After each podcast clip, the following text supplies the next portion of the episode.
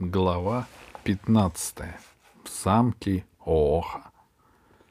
Когда Оох узнал, что в гости к нему приехала Алиса с Иваном Ивановичем, он сразу выбежал во двор. Он оказался просто и скромно одетым волшебником с бородой до пояса.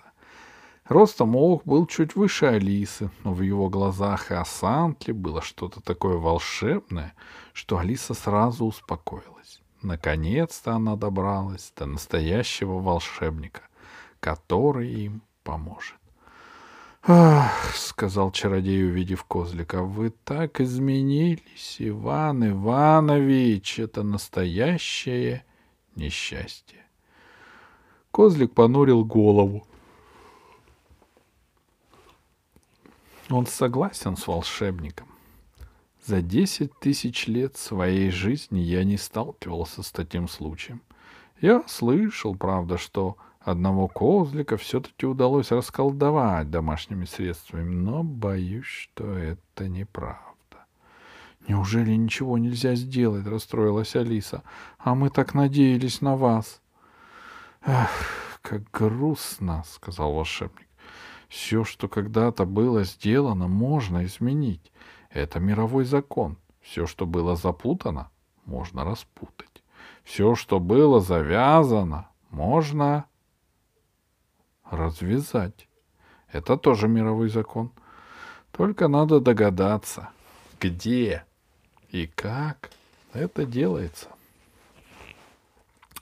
К ним подошел караван Баши, который следил как разгружали караван, уносили в подвалы бурдюки с прохладительными напитками, высыпали в вазы сладкое печенье, резали халву и рахат лукум, разворачивали рулоны шелков, бархата и атласа.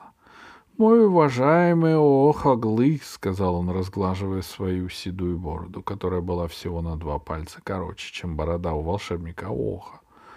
«Мой дорогой Оохака», — сказал караван Баши. Я заклинаю тебя всеми заклинаниями Востока и всеми мольбами нашей старой дружбе.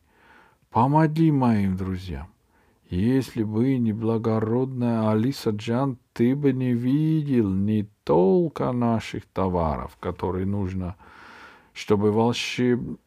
нужны, чтобы волшебники, колдуны, мудрецы, маги и заклинатели смогли сов совещаться в культурной обстановке. Ну и не увидел бы меня, твоего старого друга, великого мага Кемаля Аррахима. Я все понимаю, все понимаю, ответил Ох.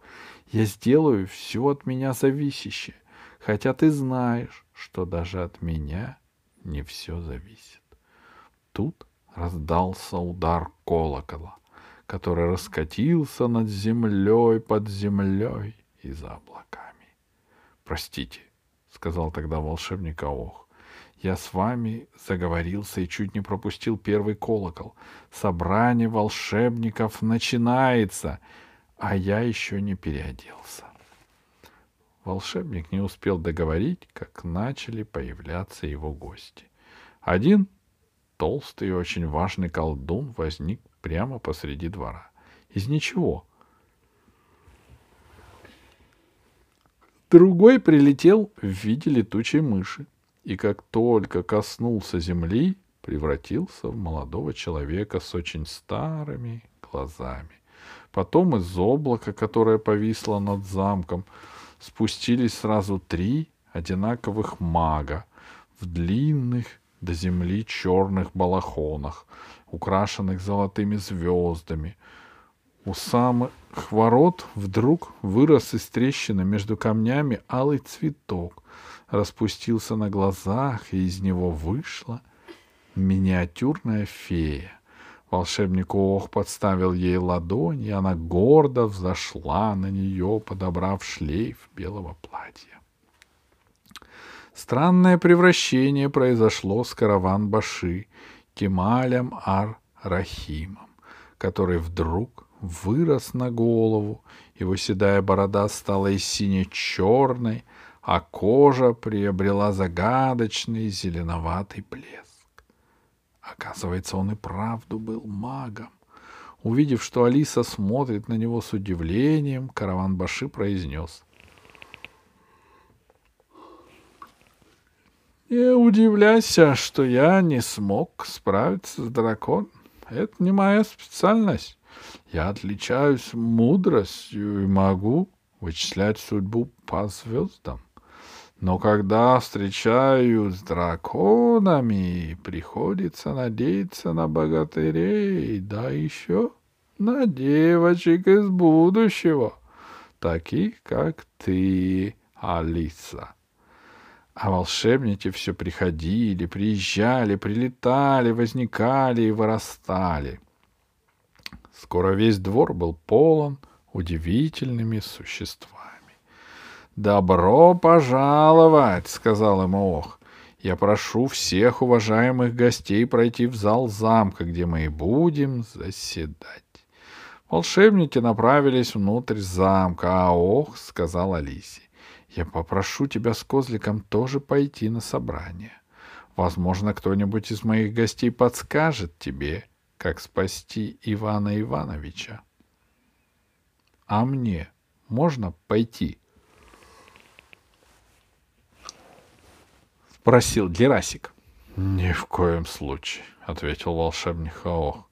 Ты же самый простой человек крестьянского происхождения. Он изобретатель, сказала Алиса, и очень способный.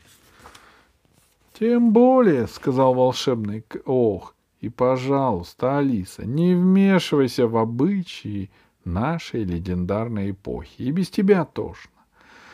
Герасик остался во дворе замка, но он не расстраивался, потому что рассматривал верблюдов, которых раньше не видел.